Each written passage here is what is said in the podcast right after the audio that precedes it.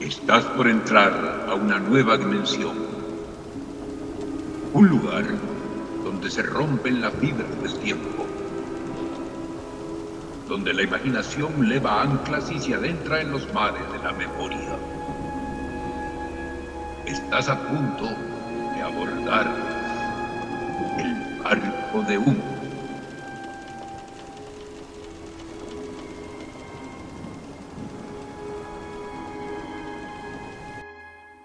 ¿Qué tal, Manu? ¿Cómo estás?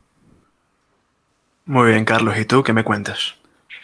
Muy bien. Bueno, te cuento que hoy tenemos un nuevo invitado. Esta vez es Daniela Paulillo, creadora de la Caracas Comic Con, de DPX Comics, y ahora su propio canal de YouTube, ¿no? Daniela. Hola, ¿qué tal? ¿Cómo están? Muy bien. Hola, hola. Sí, sí, ahora soy youtuber y tal. Tengo 200 seguidores. Ahí está, ahí está el futuro. La fama. Sí, sí. Todos tenemos que convertirnos en youtubers. ¿Será? Es un nicho bastante, bastante lleno, pero bueno, siempre hay maneras de ingeniarse contenido entretenido.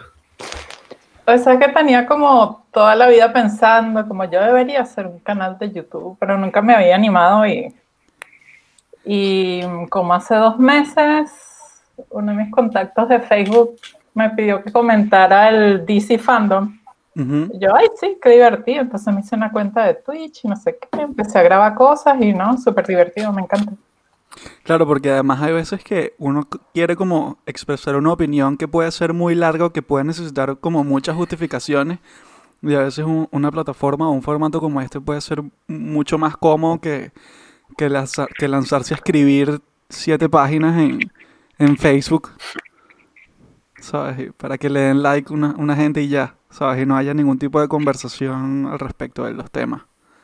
Sí, además en mi caso tengo como que más de la mitad de mi vida leyendo cómics y tengo como que esta enciclopedia en la cabeza que, que la gente no conoce porque es un mundo, bueno, Claro. demasiado complicado, demasiado extenso, demasiados años de cómics y, y resulta que, que, mira, están interesados en saber más y yo, ay, chévere, pues yo sé.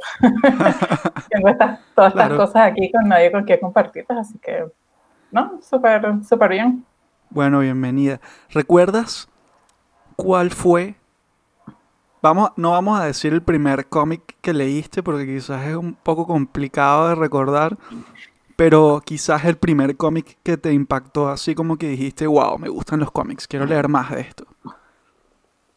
Pues yo no tengo memoria de mi primer cómic porque mi papá me compraba historietas que venían de México, que eran de Disney, de Archie, Ujú. que sí, de Box Bunny, esas cosas para niñas, entre comillas. L- Los Él no clásicos me del dominio. compraba, sí, cosas de superhéroes. Y a mí me encantaba leer. Me gustaba mucho leer libros y me encantaba leer la- los suplementos que De Novaro. Se llamaban así.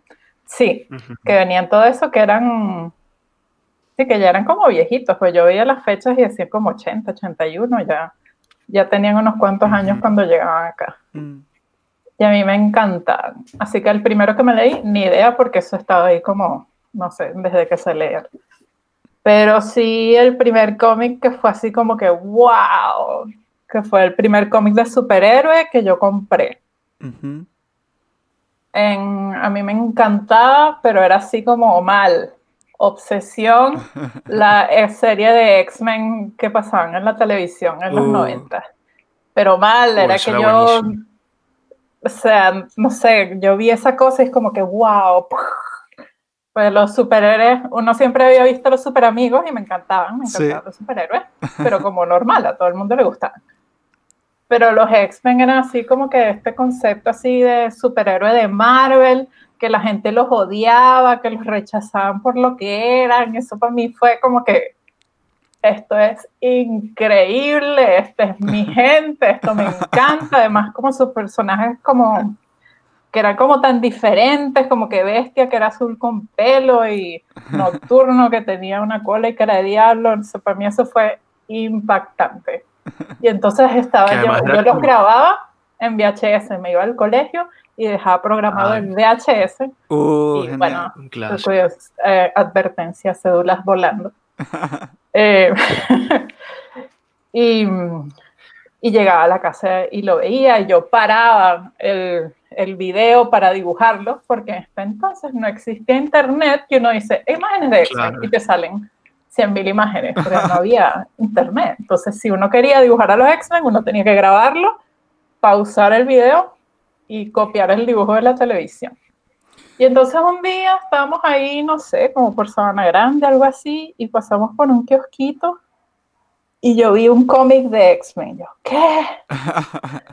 Hay cómics de X-Men. ¿Puedo leer más? No puede ser. Porque me encantaban los cómics de toda la vida y está de X-Men que mm, obsesión con los X-Men. Y yo compré este cómic de X-Men que yo me acuerdo que era X-Man, no X-Men, como con A, número 18. Y salía Bishop y salía Titania en la portada. Y Titania era como mi favorita. Yo, "Ah, esto es maravilloso. Y lo dibujaba mm, Omar Cruz, que Mm. tenía un estilo así como medio anime. Claro, todo, Entonces, como, no, espectacular. todo este cómic noventero, ¿no? yo- y ese cómic que sí, está totalmente en los 90. Este cómic salió como en el 96, yo creo. Con músculos que no existen.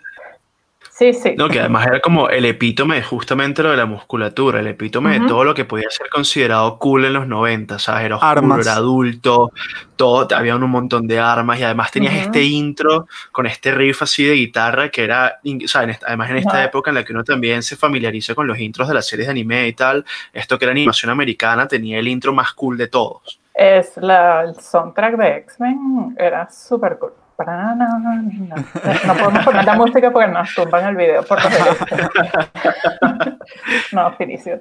Pero entonces yo compré este cómic que además estaba en inglés.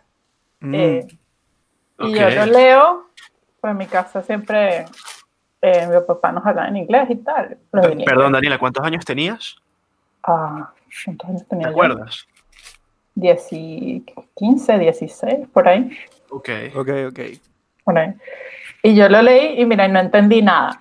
No porque estaba en inglés, sino porque resulta que X-Man es de la era de Apocalipsis, de un mundo alterno, el Wow. hijo de Jean y Cíclope, y estaba como atrapado en la realidad del, del universo principal, del universo 161 que le llaman. Que termina siendo Cable. Sí, y eso como que lo leí. él es como el Cable de la era de Apocalipsis, pero él es joven. Ok, ok. El. Cable es del futuro y está más viejo, entonces se vino para acá. Bueno, eso es en resumen, como los X-Men, siempre una cosa así como unas novelas súper enredadas. O sea, complicadísimas, pero súper. me encanta. O sea, en resumen, como que no, no entendiste nada básicamente porque tenías que leerte 100 cómics antes de poder... No te entendí nada porque necesitaba como que leerme toda la era de Apocalipsis, que había salido unos años antes. Claro. Un par de años antes necesitaba, sí, saber quién era el personaje principal, que, que ni idea. Entonces cuando ya como que fui comprando ese, comprando otros de las series de X-Men, la de Uncanny X-Men, la de X-Men. Y entonces ahí ya fui como que, ah, esta gente es esto. Y después me compré la era de Apocalipsis. Y yo, ah, es que esto venía de acá. Y uno va ahí como que mientras más cómic lee, ya va armando el, el rompecabezas. Pero aunque no entendí nada de lo que estaba pasando, eh, me encantó el dibujo y me impactó demasiado que había estos cómics de estos personajes que me gustaban tanto. Y desde ese entonces iba a mi kiosquito religiosamente todos los meses que quedaba cerca de mi casa y me gastaba ahí mi mesada y eran como caros estos Mm. cómics. Sí, O sea, siempre que me costaban como, como mil bolívares, dos mil bolívares y eso era como un platero. Sí, Bueno, sí, así que bueno, no como tres días y me compro esto. Era, era algo así. Pero no importa, no como nada en el colegio. Y ahí empezó. Porque además esa transición del formato televisivo, supongo que uno en Venezuela a lo mejor privado de que, de que esta cultura del cómic no solo existe, sino es bastante más común en otros lados. eh, cuando, cuando, encuentras que existe este formato impreso, bueno, uno ya sabe que hay unos cómics, pero cuando, cuando, te, cuando te das cuenta de lo inmenso que es y de la larga tradición que hay para contar historias diferentes de esos mismos personajes, sea, supongo que, que o sea, teniendo ya este cariño por la saga, tiene que haber sido flipante decir, wow, mira todo el universo que me falta por leer de esta gente. Sí, y eso que en ese entonces no había, porque ya estamos hablando, eso fue hace más como que, como hace 25 años ya. Ah. Eh, entonces, en esos 25 años ha habido muchos más cómics que se han escuchado. Pero en, los 90 también había una revista que se llamaba Wizard, mm. que era la revista que te contaba como que las últimas noticias, tenía una guía de precios y tú ibas viendo cuánto mm. costaba el número uno de X-Men, cuánto costaba la primera aparición de Wolverine, todas esas cosas. Y con eso, bueno, era como el único medio en realidad que uno tenía como para conocer más historia, conocer eh, como quién eran los artistas, eh, te echan todos estos cuentos de cómo se crearon los personajes y de ahí como aprendí bastante, es que no había, no había otra forma. Claro. No había YouTube, no había internet, no había más nada. Y esto era como súper nicho. Claro. Porque además no era común que la gente coleccionara cómics de superhéroes. Claro, además era una revista donde podías ver un poco más como el lado coleccionista, ¿no? De la, no solo como el lore, digamos, y, toda la, la, historia de los personajes y de los escritores, sino también como el valor de los, de los números. Sí, y que esto era como, es, como un mercado. Sí. Y, y, costaban plata en ese entonces y ahora cuestan muchos más. Uno veía como que, ay, el número uno de X-Men cuesta ¿Cuánto costaba? No sé, como mil dólares. wow, mil dólares es un cómic increíble. Ahora cuesta como, no sé, diez mil, algo así. y además que esta serie de X-Men fue como, bueno, al menos para mí fue como eh, una, me parece que fue como el prototipo de esta, de todo esto que se convirtió ahora en el, el, el MCU. No, claro, obviamente en los cómics ya tenía una, obviamente los cómics ya tenían como esta, este, este universo compartido donde muchos personajes de muchas series interactuaban entre sí, pero digamos, esta, eh, como, como estabas diciendo, no teníamos acceso como a estos cómics, pero sí a la serie, y en esta serie los X-Men eh, introdujeron un montón de personajes que no eran de los X-Men. Recuerdo que hubo una saga donde sale Spider-Man, y Spider-Man era como, era súper amigo de Bestia, por ejemplo, y para mí eso me voló la cabeza. de Spider-Man. Yo, yo flipé con el crossover de Spider-Man.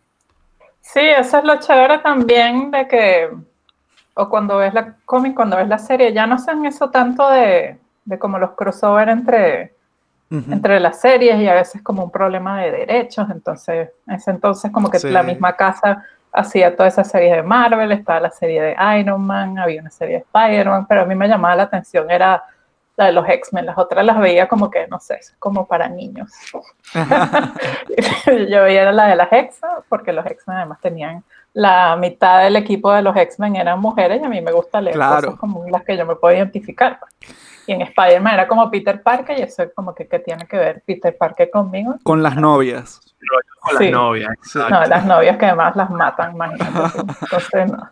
Pero es que además en X-Men, no sé, que, cuéntame un poco también de cómo esa inmersión en, la narrativa de los X-Men también abre un poco en, la juventud ese pensamiento político. Justamente ahora hablabas de la presencia femenina dentro de los X-Men, pero además se tratan de un montón de tópicos súper delicados, ¿no? Dentro de esta relación como de, poderes bien rara, bien interesante que hay entre esta suerte de casta de, de parias, de excluidos que son estos mutantes y el resto de los seres humanos. Sí, el tema de los X-Men es, siempre ha sido así, desde el principio, como, como profundo, y la gente siempre lo compara que sí con el movimiento de los derechos civiles en Estados Unidos, con eh, los derechos LGTB, todas esas cosas. Em, sí, y suelen identificar mucho, por ejemplo, este encuentro entre Xavier y Magneto, como eh, a Xavier lo ponen en el lugar de Martin Luther King y a Magneto como en el de Malcolm X, ¿sabes? Como que personas que luchan por una, por una reivindicación social específica, pero con dos aproximaciones completamente diferentes, siendo la de Magneto como un poco más radical, ¿no? Sí, que ellos quieren como que, que los mutantes tengan su lugar en el mundo, que puedan vivir en paz, pero eh, Charles Javier eh, quiere que todo sea así como en paz y en armonía y Magneto dice, no, la única manera la bota de nosotros, sí, porque si no nos van a matar a todos. Y sabes que es muy interesante que a medida que se ha desarrollado las historias, como que como que la ideología es más como que sabes que Magneto tenía razón, porque esta gente no nos va a dejar vivir en paz. Y es súper fascinante porque hace unos años eh, Cíclope hizo como un corte radical con las ideas del profesor X y dijo, nos vamos a ir a una isla y vamos a hacer nuestro propio país mutante. Y eso, eso es como algo que haría Magneto, en efecto, es algo que hizo Magneto. Sí, total. Él hizo como una ciudad así, un asteroide en el espacio y, y dijo, este va a ser nuestro paraíso mutante. Entonces no es, no es, solo así como que, ay, sí, vienen las peleas y este es el supervillano y nosotros somos los buenos, sino que también está como todo esta, este trasfondo que es bien, Un reflejo. bien interesante y este mensaje también como de, bueno, va a sonar cursi, ¿no? Pero el mensaje así como de tolerancia, de, de no juzgar a la gente por lo que aparenta, todo esto. Y también esto que es un tema que creo que es muy relevante hoy en día, que es como porque les tienen miedo, porque los odian, porque los humanos piensan que los mutantes, porque los mutantes nacen de humanos. Tienes un papá humano, una mamá humana y te nace el hijo mutante. Entonces la gente tiene este miedo de que se van a extinguir y los mutantes los van a, a dominar. Y es un miedo que se ve reflejado mucho en estos tiempos locos que si la supremacía blanca y no sé qué, que los gringos blancos piensan que que va a venir la gente de color y los van a arrasar con todo, ellos van a ser la minoría. Y, y mira, unas cosas que uno antes veía como que, ay, pero, pero qué ridículo esto, ¿no? Y ahora no lo ve así como de grande, como que, mira. Sí, antes era, antes era una cosa que leías en el cómic y ahora, o sea, igual siempre lo vi, siempre se veía en televisión, ¿no? Pero quizás esta fue como la primera aproximación que uno tuvo eh, temprano en su vida a este tipo de problemas, ¿no? Que también es como una de las cosas, uno de los grandes valores de, X-Men en particular, ¿no? Es como una forma de, digerir y de interpretar este tipo de problemáticas que existen y siempre han existido y siempre existirán en, la sociedad nuestra. Y, y, y, se, lo, se lo ponen a los niños, ¿no? Como para un poco para que sea, no, ni siquiera dándoles una respuesta, porque te muestran los dos lados, ¿no? Te muestran como el lado de Magneto y te muestran el lado de Xavier, y ya queda de, tu parte reflexionar al respecto. Que justamente quería hablar de, cómo este trasfondo hace aún más interesante y, aún más relatable, si se quiere, el, relato del antagonista o de este antihéroe que es Magneto, ¿no? Porque lo tenemos tenemos que su historia está mediada por esta tragedia de lo, que fue el holocausto, tenemos que él tiene como todo este resentimiento acumulado precisamente porque toda, o sea, porque vio como su familia era perseguida por, este, por estas ideas como de darwinismo social y, esta, y este, este, este racismo nazi, y sin embargo cuando él le toca, o sea, cuando él busca como revertir esas relaciones, cuando busca revertir esa desigualdad, de repente asume un rol como de, como de subalterno, ¿no? De repente él mismo se ve implementando este darwinismo social. Entonces podemos ver cómo esta persona, este individuo conflictuado y, y, e intentando, digamos, llevar a cabo, pues, no sé, una, una, una, cruzada de revancha termina convirtiéndose, pues, como, como, este meme de la herradura, ¿no? Termina llegando al otro lado y volviéndose un, agente de eso mismo que el, que contra lo que creía enfrentarse. Y eso creo que es súper interesante también. Sí, y Magneto es un personaje muy, muy interesante, muy dimensional, porque no es que él es malo todo el tiempo, es que él, él no es malo, él mm. no se ve a él mismo como malo, él quiere ayudar a los mutantes, no es que ah, quiere hacer estas cosas, sino él tiene como buenas intenciones, solo que para él como que el fin justifica los medios. y, y, él también ha, ha, estado varias veces del lado de los X-Men, él varias veces ha estado como que, ok, vamos a darle una oportunidad a esto y se une a los X-Men, él dirigió, él fue maestro de los nuevos mutantes, entonces siempre hay como este este ciclo ahí y la, como la eterna amistad entre, entre Magneto y el profesor X, que eh, no están de acuerdo, no piensan igual, pero se quieren mucho y tienen mucho respeto por ellos mismos y, Entonces no, no es así como que, ah, yo soy el malo y eh, tú eres el bueno, sino... Y además el profesor X también en los últimos años le han puesto historias muy controversiales, entonces él no es ningún santo. Él ha abusado de sus poderes de, de, manipular las mentes varias veces y de formas bien feas. Entonces, no es nada, es como blanco y negro en, no, es maniqueo. en el universo de X-Men y eso lo hace interesante. Sí, sin duda. ¿Cuál es tu personaje que, que digamos que crees que le has dedicado más tiempo a seguir como su historia? Si es que hay uno. Bueno, tengo varios. No, pero em, mi primer personaje favorito fue Titania, que en inglés ella se llama Rogue. Em, porque, no sé, me parecía muy... Yo creo que me identificaba también con esta cosa de que ella no podía como relacionarse con los demás, pero era también como el tanque del equipo, era súper fuerte y podía volar, entonces me gustaba como esa vulnerabilidad, pero además como la parte de, de la fuerza y, y, a mi edad que yo era adolescente, mi etapa de adolescente fue como tan rara y tan incómoda.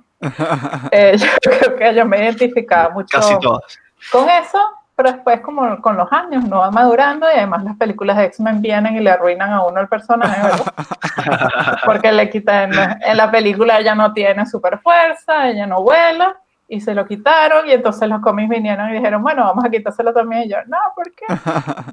y entonces ella ya no tiene esos poderes y como que hmm, ya se, sí, ya no tiene, ya no es la misma. Entonces, mi personaje favorito en esa época, pero la que está actualmente, no. Y me gusta mucho Kitty Pride, que ella empezó en el equipo así súper joven y era como el punto de vista como del outsider, como que todas estas mm. cosas fantásticas pasan y ella tiene como el punto de vista como lógico, como de sentido común, como que, ay, ¿qué es todo esto extraño que está pasando? Y ella es muy chévere porque es súper inteligente, ella es como un genio de la electrónica, era como madura para su edad, entonces estaba por ahí corriendo con este poco de, de adultos y ella con 13, 14 años. Mm. Y, y, siempre me pareció bien, bien chévere ella. Entonces ella también eh, está ahí como en mi top 10 de X-Men, pero tengo una larga lista de la que, porque en los X-Men hay mucha gente. Sí. Hay muchos personajes chéveres. Que además a Kitty le introdujeron también en esta otra serie animada que, que transmitían por Cartoon Network, que era X-Men Evolution. Claro, no tenía, no, no, no, recuerdo bien, pero creo que no, no llegaron a construir ese personaje con todos estos matices que tú nos estás comentando. Creo que era un poco más superficial, pero, pero esa era una serie muy buena también. Hablando de series animadas, los X-Men Evolution era, era bastante, bastante genial también. Sí, era una serie bastante buena y me gustaban mucho los diseños de los personajes, aunque pusieron como todo el mundo adolescente. Y emo. Sí. Sí. Sí, y entonces está Rogue, que ahora era gótica. Y, tal, y tampoco vuela, y tampoco tiene super fuerza, y no por qué. Y todos estaban en bachillerato, además. todos estaban en la secundaria. No, pero era chévere. Mystique era la directora de la escuela. Sí, sí. Ajá. También, eh, la serie era doblada en Venezuela también. Oh, ajá. De las grandes dobladas venezolanas. Luego, eventualmente, luego de todo este, de todo este viaje como fanática de los cómics, digamos, eh, o como lectora de los cómics, eh, creaste primero tu tienda, ¿verdad? Tu tienda de PX Comics. Sí, lo que pasó es que mm, pues yo mm, en los años como 2000, los X-Men, que eran mis cómics favoritos, eran los que más compraba. Em, los pusieron a cargo del escritor Grant Morrison. Y él hizo unos cambios que a mí me parecieron demasiado radicales y no me gustaron. Y yo los dejé de comprar.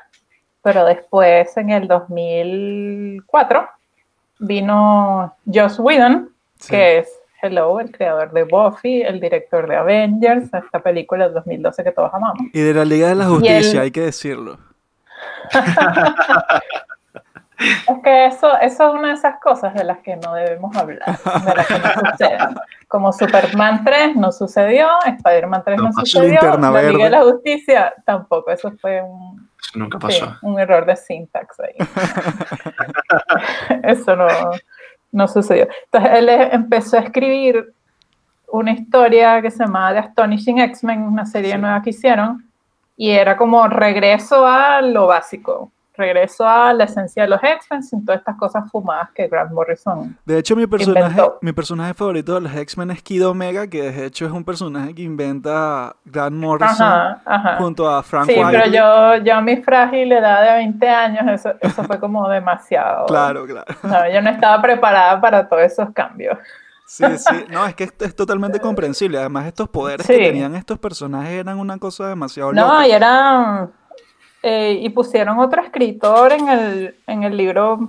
Pues el Grant Morrison escribía New X-Men y en Kanye X-Men pusieron otro escritor que era horrible, unas cosas ahí pervertidas que sucedían. Hay una escena donde Ángel y mm, este otro mutante que se llama Husk, que entonces tienen sexo en el cielo mientras sus papás Ok. están allá abajo. Yo, ¿Pero qué es esto?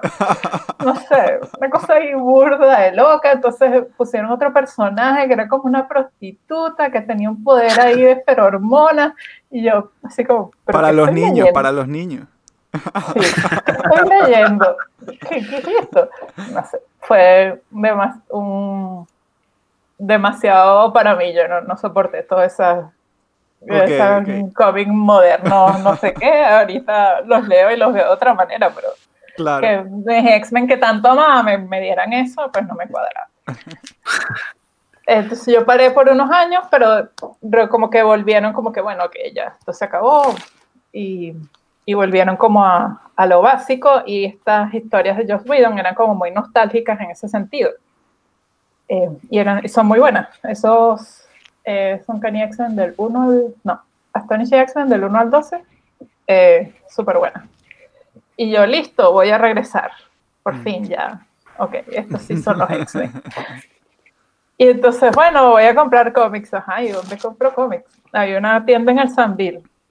Y yo les dije, yo quiero comprar cómics de X-Men. Entonces, bueno, tú te suscribes y empiezan a llegar en dos meses. Yo, dos meses. Dos meses. Yo quiero esperar dos meses a que me llegue nada. Entonces agarré mi tarjeta con mi cupo Cadivi Muy bien. y empecé a pedir cómics en Estados Unidos. Y me llegaban por courier, todo chévere. Y, y tenía unos cómics que yo dije, bueno, estos cómics ya no los quiero, los voy a vender. Mm.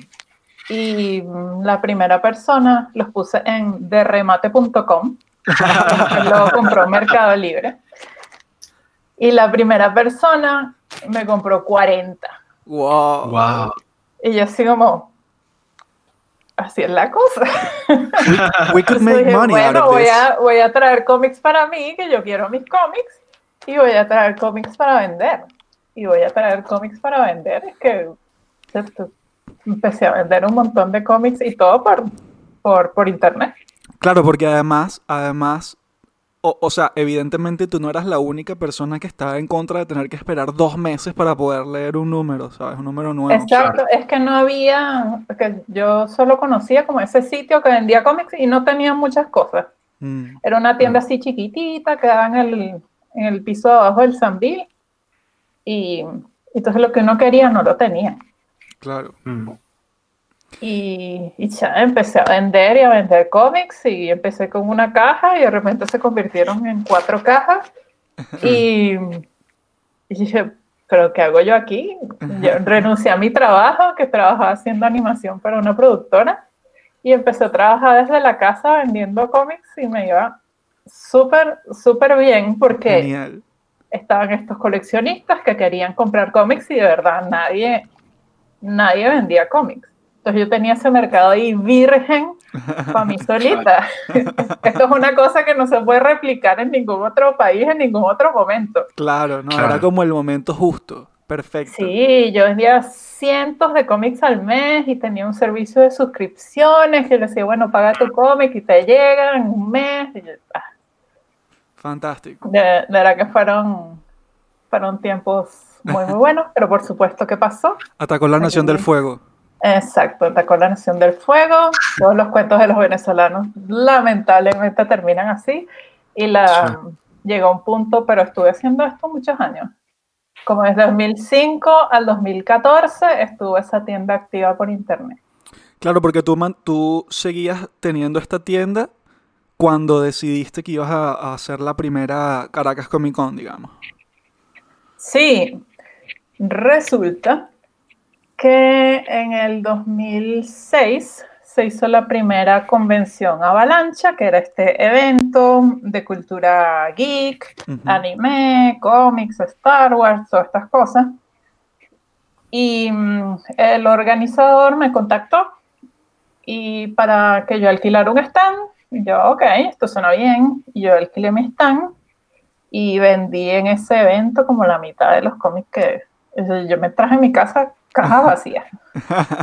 Wow. Eso era gente comprando y comprando. Además, yo los tenía, los tenía a buenos precios porque el dólar era decente Sí, sí, sí. en esos tiempos y el cupo, el cupo Cadivi era maravilloso. Yo tenía mi cupo, el de mi mamá, el de mi papá.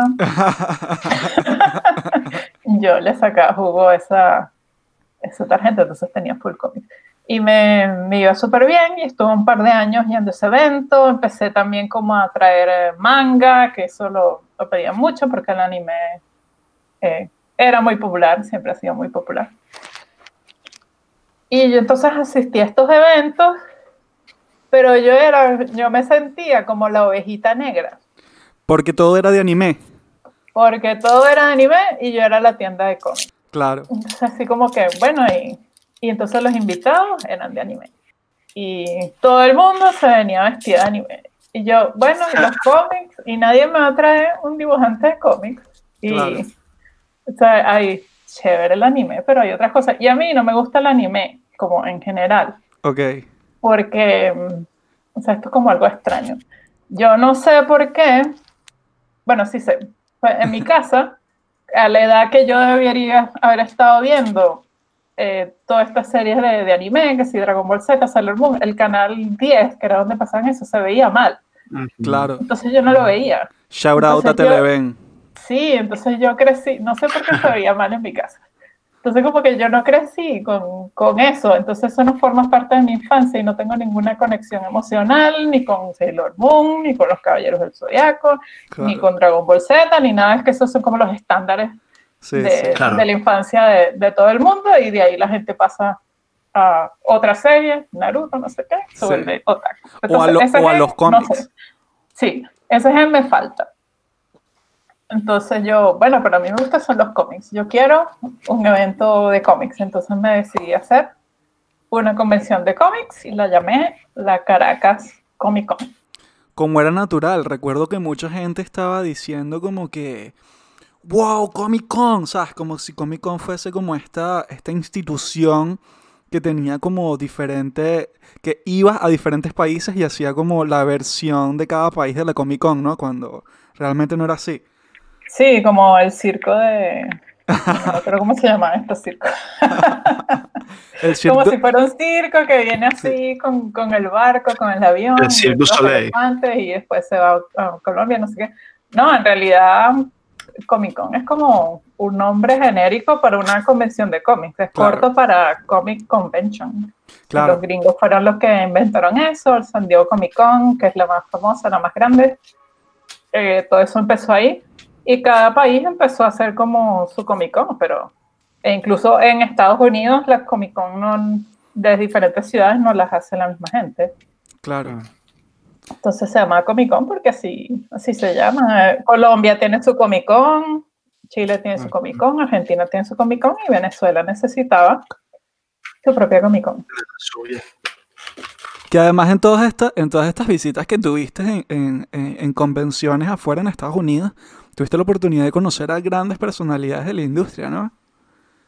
Sí, bueno, y, y mi, si van a mi página personal de Facebook, en mi foto de portada está una foto de yo con Stan Lee. Y Nada más y nada menos. eh, hello, el momento cumbre de mi vida. Después de eso, o sea, que puede superar eso, absolutamente nada. Fui con mi hermano a dos San Diego Comic Con. En la primera San Diego Comic Con lo vimos. Fuimos a un panel y él estaba ahí presentando un cómic con Todd McFarlane, que estaba ahí también. Y nosotros, ¡ah! ay, este está Lee, míralo, Existe. ahí, a 20 metros de nosotros. Y la segunda vez que fuimos, yo vi que, que había una cosa que uno podía comprar, que era un meet and greet, que tú pagabas y podías estar ahí un rato hablando con Stan Lee. Y yo le dije a Mario, mi hermano, esto lo vamos a comprar y vamos a ir a esto porque nosotros no sabemos cuándo vamos a tener una oportunidad así. Claro, total. Así que pagamos nuestra platica, porque Stanley no se le conoce gratis, no se le conocía gratis, y fuimos ahí, estuvimos 45 minutos con Stanley y Wow. había otras personas ahí, entonces yo no solo lo conocí, Sino sino que, que hablé con él sino y que él te conoció a ti. Sí, le hice preguntas y él me hablaba. Y era muy, no, y era súper genial porque él es así como tú lo ves en, en las entrevistas. Así como que súper jovial, siempre sonriendo, siempre echando broma, le echaba broma al staff. Él parecía así como un venezolano cualquiera, pues siempre ahí eh, haciendo reír a la gente. ¿Nos puedes contar un poco de ese intercambio que tuvieron? ¿Qué le contaste? Sí, él, él nos dijeron, bueno, no le conté nada realmente, lo que hice fue hacerle preguntas y además a todo el mundo le daba pena, entonces yo, perfecto, yo, a mí no me puede dar pena hablar con Stan Lee, por favor, yo tengo que hablar. Yo bailé salsa con el Power Ranger negro, ya nada me da pena. Exacto. Mi hermano Mario, que fue conmigo, él desde que vio a Stan Lee hasta que nos fuimos no dijo ni una palabra, él está como Quedó mudo. Está mudo del shock. Eh, yo me acuerdo que le pregunté, ah, yo le pedí que me contara cómo él empezó a trabajar en Marvel Comics. Que ya yo me sabía la historia, pero yo quería que Escucharla Stan de él. Lee me contara a mí cómo empezó a trabajar en Marvel Comics. Entonces él contó que él, era, él estaba así súper jovencito y, y llegó ahí a la editorial y de repente pasaron un montón de cosas ahí locas y terminó como a cargo de todo Marvel Comics y, y cómo empezó todo eso súper chévere. Y llegó la hora de la foto porque tú podías, eh, el paquete incluía como dos autógrafos y, y una foto. Entonces llegó la hora de la foto y yo le pregunto, ¿te puedo dar un abrazo? Y él me dijo, por supuesto, you made my day. Le dice el día yo, "Ah, le hice el día a Stanley. Entonces le di un abrazo a Stan Lee. Entonces yo no solo conocí a Stan Lee, yo le di un abrazo y quedó muy contento con mi petición de abrazo porque los gringos no se abrazan. Entonces era algo así Claro. como anormal. ¿Qué te firmó? súper chévere. Él me firmó un- una novela gráfica de las primeras ediciones de X-Men, que son mis cómics favoritos. Ujú. Y, y eso me lo quedé yo y él me firmó otra cosa que después vendí porque había que financiar el viaje, ¿no? Era un Claro. autógrafo para mí, un autógrafo para vender, pues Tan- Claro, por supuesto. sí. Eh, no me acuerdo qué otra cosa, seguramente algo de Spider-Man fue lo que, lo que hice que firmara. ¿Recuerdas cuándo fue el momento específico y las razones que te dije, que- donde dijiste como que bueno, ya es, el mo- es hora de que yo haga esta, esta convención? Mira, no sé, debió haber sido como, como el 2009. Yo ya había como que estado dándole vueltas a la cabeza, que bueno, porque no hay un evento de cómics, y así como que bueno, si quieres hacer algo, lo tienes que hacer tú mismo y tal. Pues ya, obviamente nadie más iba a estar interesado en hacer una convención de cómics, sino yo, la chica de los cómics. Y a mí también me frustraba porque yo veía cosas de los eventos y yo decía, pero ¿por qué no hacen esto así? ¿Y ¿Por Claro. qué esto es así? ¿Y por qué esta cola de cuatro horas para entrar? ¿Y por qué no sé qué? ¿Y por qué no organizan esto mejor? Eh, siempre pensaba yo esas cosas en, en mi cabeza y yo dije, voy a hacer un evento que sea de cómics y además yo sé que yo puedo hacer un trabajo mejor. Por lo menos eso me decía a mí misma No, en que, esos tiempos. y que lo fue, ¿no? Porque además la Caracas Comic Con se convirtió en el evento, digamos, de, de, de, de cómics, eh, englo- englobando manga dentro de cómics, ¿no? Eh, más grande de, de, de Venezuela, ¿no? Pues sí, la más grande, fuimos creciendo y además eh, bueno, la crisis afectó mucho y como que los otros eventos se fueron apagando también, como que yo, yo como que, y a mí no me convenía de que no hubiera otros eventos, porque, porque habían tiendas que se dedicaban a esto, iban a eventos y vendían, entonces si las tiendas no tenían otros eventos para vender, eh, entonces era más difícil que tuvieran el dinero para alquilarme a mí, y con eso mm. es la plata que hacemos los eventos, para, para poder montar el evento. Entonces lo que terminamos haciendo es haciéndola dos, tres veces al año porque literal no había, dejaron de existir sí. Eh, los otros eventos y nosotros, bueno, yo y mi equipo con mucho trabajo, eh, mucho sudor y muchas lágrimas de pero es que era difícil, siempre fue difícil, pero cada vez se iba poniendo más difícil y más complicado con la situación de Venezuela. Y nosotros de verdad, como Harry Potter, nosotros hicimos magia para hacer todo lo que logramos hacer y siempre era como un obstáculo y, yo tenía que volverme como experta en economía, como que a ver cuánto creo yo que va a ser la inflación de aquí a seis meses, para ver cuánto, cuánto pongo la entrada, cuánto pongo el stand, no sé qué, imagínate tú. Esa, eh, la gente de otras Comic Con de Latinoamérica no tienen que preocuparse por esas cosas. Claro. Porque además también, digamos, era un evento de mucha calidad, llegaste a tener invitados internacionales sea, relacionados con el mundo del cómic muy buenos. Yo por lo menos recuerdo haberme entusiasmado especialmente cuando fue el actor que interpretaba a, Zack, el Power Ranger negro de Mighty Morphin. Sí, eso fue muy chévere. Eh, a partir del 2000, 12 nos contactamos con un agente que manejaba actores eh, como de, Power Rangers, también manejaba gente de, Star Wars, de, otros actores que, ellos visitan convenciones, venden sus autógrafos. y, entonces logramos traer al... Eh, hablamos con muchísima gente, pero era, era difícil coordinar y además era difícil como traer porque había como un límite a lo que podíamos hacer porque no tenemos presupuesto infinito because claro Venezuela, ¿no? De repente otras y además como la desventaja de que en Venezuela no había o cada vez había menos como como cosas oficiales que quisieran patrocinar cosas, porque si mm. tú hoy en día ves que Henry Cavill va a la Argentina Comic Con, eso es porque Netflix hace un acuerdo con Argentina Comic Con porque él quiere que él vaya para allá a promocionar su nueva serie de Witcher. Claro. Pero en Venezuela no había nadie que hiciera nada y como que la, lo único que quizás podría querer hacer algo oficial eran em, las empresas de, cine que traían las películas y el mm. presupuesto de ellos era muy limitado. Entonces como que nadie nos iba a patrocinar y nadie, ninguna compañía gringa iba a querer. ¿no? Eh, traer al, a alguno de estos actores en Venezuela, porque no es que ellos le pagan a Henry Cavill, porque Henry Cavill seguro te cobra como un millón de dólares para aparecer en tu convención especial. Entonces, eso era como que lo que podíamos alcanzar, pero fue, era súper chévere porque entonces logramos eh, compartir con ellos y lo típico, los llevamos a comer arepas y le encantaban las arepas y uno prueba la arepa, prueba la arepa. Y y bien, bien chévere. Eh, invitamos al Power Ranger eh, negro, a Walter Jones, y yo bailé salsa con él, fue lo máximo.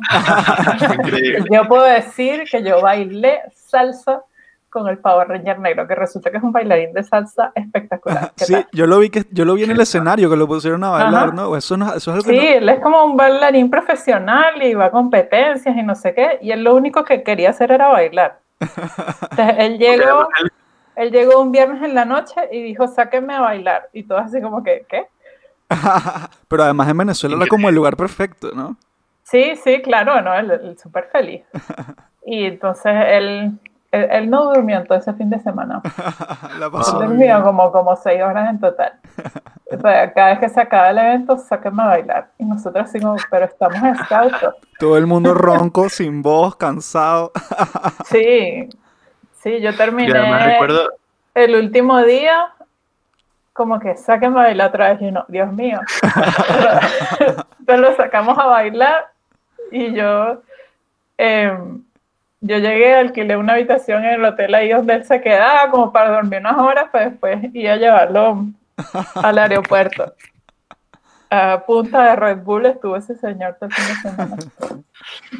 Yo, yo estuve allí con unos amigos y recuerdo que uno de mis amigos le, le pidió que hiciera este baile icónico que hace durante el intro y él explicó que esto era parte además de una disciplina que él había inventado, ¿no? Que era como una mezcla justamente entre, entre baile hip hop y, y al- alguna disciplina de artes marciales que ahora no recuerdo y estuvo como dando su, su charla al respecto.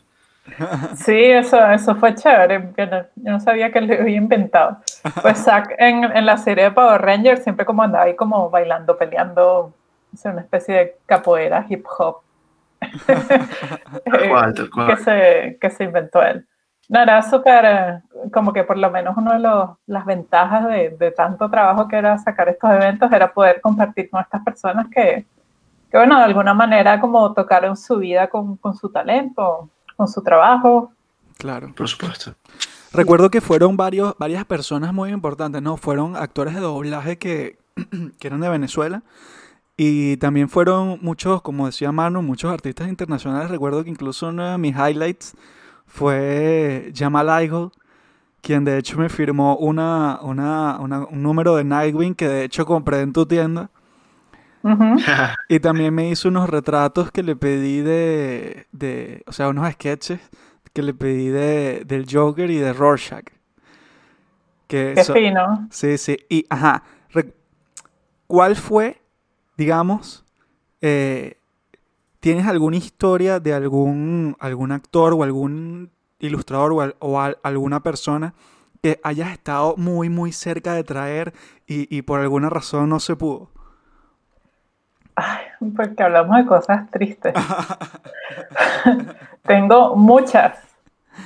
Tengo muchas. Te puedo contar. Bueno, la primera vez que nos inventamos traer un Power Ranger, yo había cuadrado dos Power Rangers. Uno era Wow. Jason Font, que además hacía la voz de, ¿cómo se llama? Leon de Resident Evil o algo así. Ajá. Ajá. Ajá, pero esto fue ya hace mucho tiempo. Y otra chama ahí que ahorita sí no me acuerdo cómo se llama. Y ellos como tres semanas antes nos dijeron, no, lo siento, tenemos que firmar algo y no, no podemos ir. Y yo, ¿qué? Pero ya compré el pasaje. Entonces tuvimos que salir corriendo, pero salimos mejor porque conseguimos a, a Billy. Claro. Entonces, en vez de como Power Rangers que fueron después, conseguimos a uno de los Power Rangers originales, así que ahí salimos ganando. Nosotros estuvimos hablando con con el que hace la voz de los personajes de Mario. Wow, Ah, Charles, Charles sí. Martinet. Charles Y también Martinet. Mario, sí. Y estuvimos hablando con él y, y también como que no, no voy a poder ir porque mi papá está muy mayor, muy Oh. enfermo y yo, ay, ¿por qué? ¿Por qué? Estamos a punto de traerlo. Y otra desgracia, em, estuvimos súper cerquita de traer a Jeremy Bullock, que era el actor de Boba Fett de Star Wars. Wow. Pero ¿qué pasó? Se murió Chávez. No. hasta, hasta, y hasta las la elecciones fueron una semana antes del evento y toda esa semana horrible la autopista, el CCT, tuvimos que aplazarlo. Y cuando lo aplazamos, él ya no estaba disponible. Qué Ah. lástima. La desgracia. Sí. ¿Cuál digamos que fue eh, como una la experiencia más inesperada, además de, de- de ir a bailar con el Power Ranger negro, que, que tuviste en toda esta experiencia de, de hacer la Caracas Comic Con? Wow. Es que en un evento, ¿verdad? Cuando tienes tanta gente junta, puede pasar literal cualquier cosa. Sea, a nosotros nos ha pasado de que una chama estaba bailando Just Dance y se le salió la rodilla. No. Ah, Una vez tuvimos paintball, y entonces para paintball dentro de un salón, y por alguna razón, una niña se paró con el marcador de paintball así justo debajo de un de un estos eh, rociadores de agua de incendio. Y le pegó así. Y se lo voló. Y entonces eso fue el agua, eso fue una cascada que iba de un piso a otro hasta el último nivel del CCCT. Y eso fue agua y agua y agua y fueron daños de agua y, y eso dañó el edificio. Fue un No. desastre. Una, una pregunta, Daniela. Hay, hay un video icónico ya de, de Led Varela con el mostacho entrevistando, entrevistando gente que asistió a una de las Caracas Comic Con. ¿Me puedes contar algo sobre ese día? ¿Ellos les pidieron a ustedes permiso para estar allí o entromparon directamente a hacer su, su, su sketch? ¿Cómo fue eso? Oye, yo no me acuerdo si nosotros le dimos un pase de prensa o si ellos simplemente entraron. Creo que esa fue la segunda Comic Con que hicimos y todavía como que no, no era tan grande el evento. Y, y cuando salió eso y empezó a circular por Facebook, por las redes sociales, pues la gente indignada que, haya venido y nos haya insultado. A mí me parecía medio chimbo como que, ¿sabes? Somos como los nerds, los marginados, y tú vienes aquí como a burlarte de nosotros. Ve a burlarte de las niñas que van a ver a Britney, pero no, no nosotros. No, claro. Pero, pero nada, es, es humor y ese video yo creo que debe tener como 10 millones de vistas ya. Y bueno, le agradezco a Led por hacer ese video y hacerme publicidad y gracias a él yo estoy segura que mucha gente Claro. conoció la Caracas Comic Con. Toda publicidad es buena, toda publicidad es buena. Recuerdo que eh, sí, precisamente había un montón de gente indignada por la cosa, pero Sí, yo, yo, a mí me, yo me reía un montón, porque además, eh, o sea, claro, evidentemente en algunos, en algunos momentos sí era un poco bullying, pero en otros momentos era, era, era una, fo- también era como estaban bromeando con las, pro- con las mismas personas que estaban participando en el evento. Sí, sí, lo, lo chimbo era que, que, la, que se veía en la cara que las personas pensaban que era una entrevista seria y después Claro. le salían con esas Claro. cosas. Pero, pe- pero chévere, ¿no? A mí no. O sea, eh, me hubiera gustado más que fuera como que una entrevista seria, que no. Claro, Bueno, claro, es que, es que yo creo que las personas entrevistadas como que quedaron así como, "Ue, ue", claro, quedaron en el aire. que no es lo que. Pero que seguramente que mucha gente lo vio y se rió, pero dijeron, epa, esto está, esto está muy fino. Tipo, ¿cuándo hacen esto? Yo quiero, yo quiero asistir a esto, ¿sabes? Sí, exacto. Entonces, publicidad, mira, la publicidad no me molesta. pues ese video dio muchas vueltas y todavía está dando vueltas. Ese es un, ese es un video que nunca va a morir. Sí. Entonces lo pueden buscar en YouTube, Led Varela en la Caracas Comic Con. De hecho, yo salgo un, como un milisegundo en ese video, weón. Porque yo, ¿en serio? Claro, porque yo en esa Comic Con era parte del staff. Estaba, estaba en la, en la parte de la tarima y nada, salgo un milisegundo y ese fue mi, mi pequeño minuto de fama o de infama ahí en, en ese video de Mostacho. Que por cierto, no sé si Carlos quiere recordar este episodio, pero él y yo asistimos a alguna de las ediciones haciendo, haciendo cosplay. Sí. Hicimos, Fuimos juntos haciendo de Night's Watch. hicimos de la Night's Watch, de Game of Thrones. Así que está- nosotros éramos asiduos visitantes de la Caracas Comic Con. Claro, claro, bueno, es que de ahí, de ahí los conozco. Todo el mundo lo bueno era Jon Snow. Lo bueno de, de haber estado en Venezuela y haber sido parte es que en Venezuela, no sé, Venezuela es un país chiquito Sí. y quizás esta cultura también, por las mismas condiciones de Venezuela, como que también era, era pequeña. Entonces, como la misma gente que nos veíamos las caras toda la vida y nos conectábamos por Facebook y entonces todo el mundo en la, en la Caracas Comic Con, todo el mundo se conocía. Y, y ir para el otro evento era como que reencontrarte con esa gente que conocías y de repente no, de repente no, no ibas a salir con ellos a ninguna parte, no los veías así como en la vida real, pero eran como tu- tus panas ahí de, de la Comic Con. Entonces era chévere porque era como una, como una pequeña comunidad, lo cual tiene sus ventajas y sus desventajas, porque Claro. ventaja es una comunidad unida, no sé qué, desventajas pues el chisme, el drama, las peleas esas raras que se forman entre gente adulta no puede ser. Sí, como Que que la drama, no, que entonces este ganó el concurso y no sé qué, y el juez, ya, y por favor. Bueno, Ah, hubo, hubo con los concursos. de- siempre ha habido polémica. Esto se llama post-drama. Siempre hay algo. Porque también eran concursos y eran competitivos y, y entonces cualquier cosa como que se arma un chisme, se arma un drama, a alguien no le gustó perder, alguien no estuvo de acuerdo con las decisiones. Mm, Y entonces esas cosas, bueno, pero eso siempre ha pasado en, en estos eventos y también con esta comunidad, como todo el mundo se conocía, ¿Cuál, pues cuál crees, fácil. cuál crees que fue uno de, claro, tomando en consideración el gran, el, el titánico trabajo que, que, que fue montar todas estas ediciones de la Caracas Comic Con, ¿cuál crees que fue eh, la cosa más grande que lograste en, en toda esta, en toda esta experiencia? Bueno, yo creo que nada más como haber mantenido y haber logrado hacer tantas ediciones, porque empezamos en el 2010, pero a partir del 2013 empezamos a hacer dos por año. Incluso hubo un año que logramos hacer tres. Wow. que fue el 2018, creo que fue.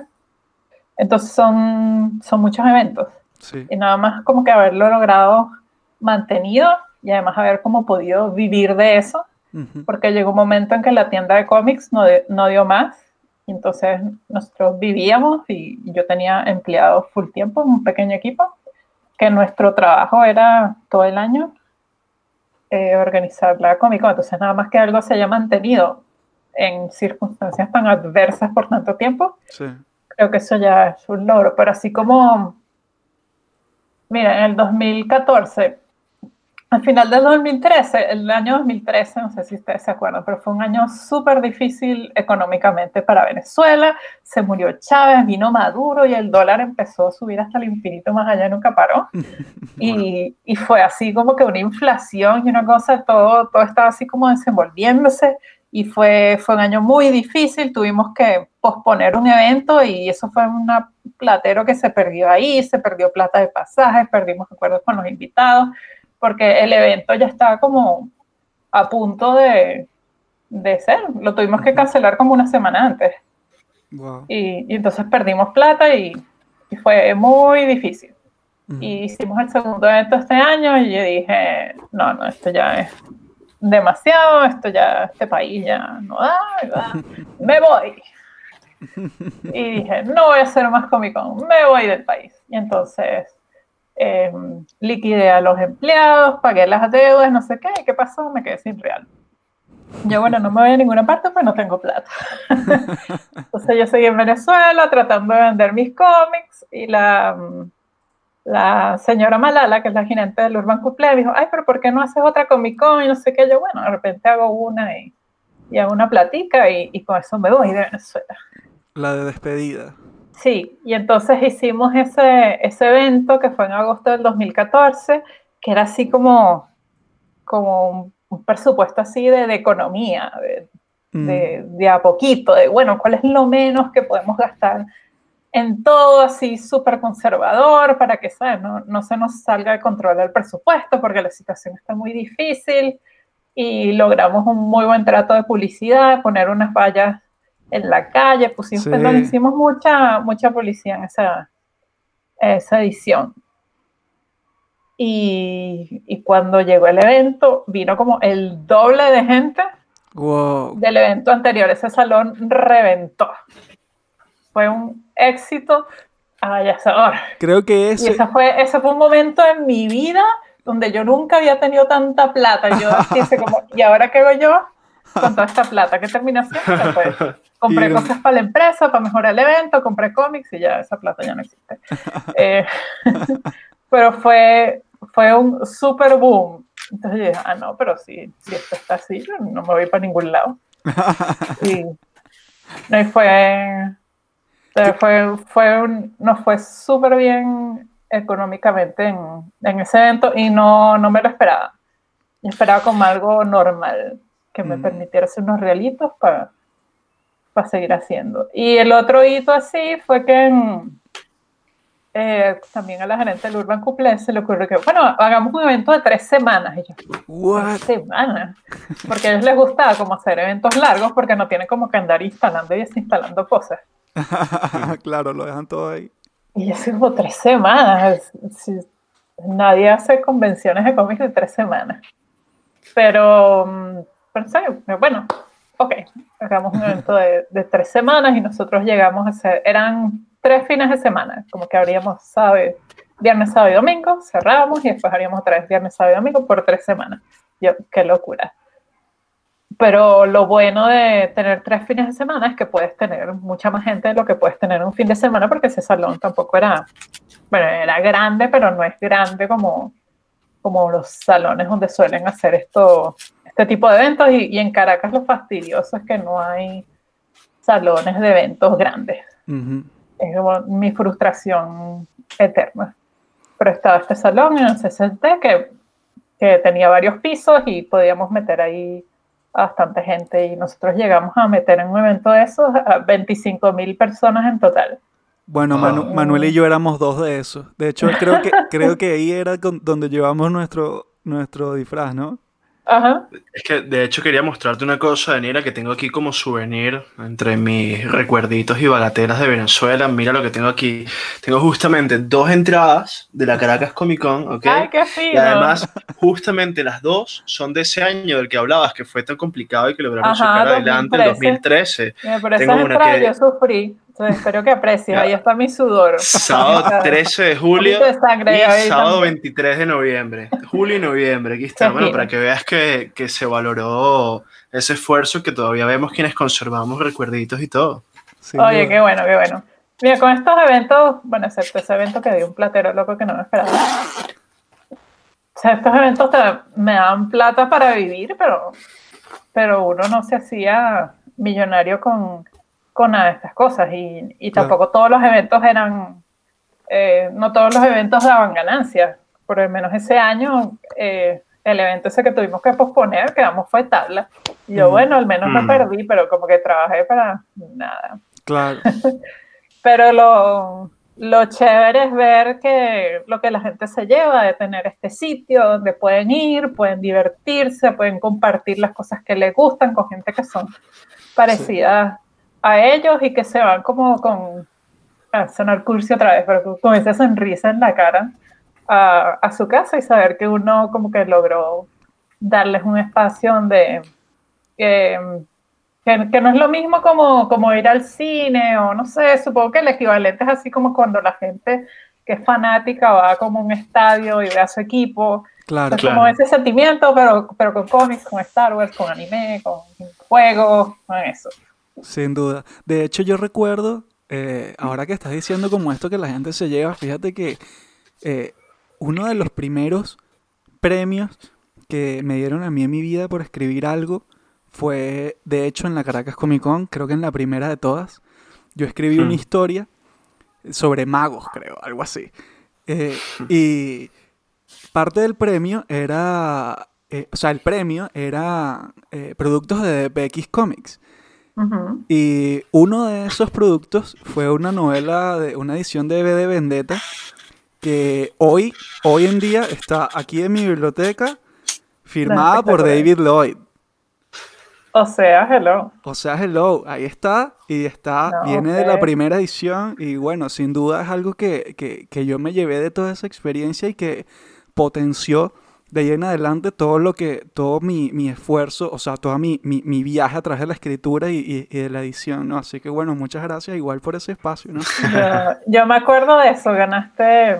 Bueno, es que yo leí las historias y yo di los premios, porque la primera Comic Con la hice como yo y ya eh, me ayudó mi hermano Mario, que tú lo conoces, Claro. pero, pero era un chamito, él tenía 20 años, yo tenía, ¿qué? 28, algo así. Entonces él me ayudó en algunas cosas, pero como que yo hice el grueso de- del trabajo. Entonces Claro. yo, yo leí las historias y yo, yo te di el premio. Que- pero guarda eso, eso es un tesoro. Sí, no, ahí no sueltes ese cómic por nada, además firmado por Dave Lloyd, ¿no? No, dice para Carlos, así que de aquí no va a salir, no es para más nadie. Un tesoro, además tremenda historia. Y bueno, esas son las historias que contamos aquí en el barco de humo.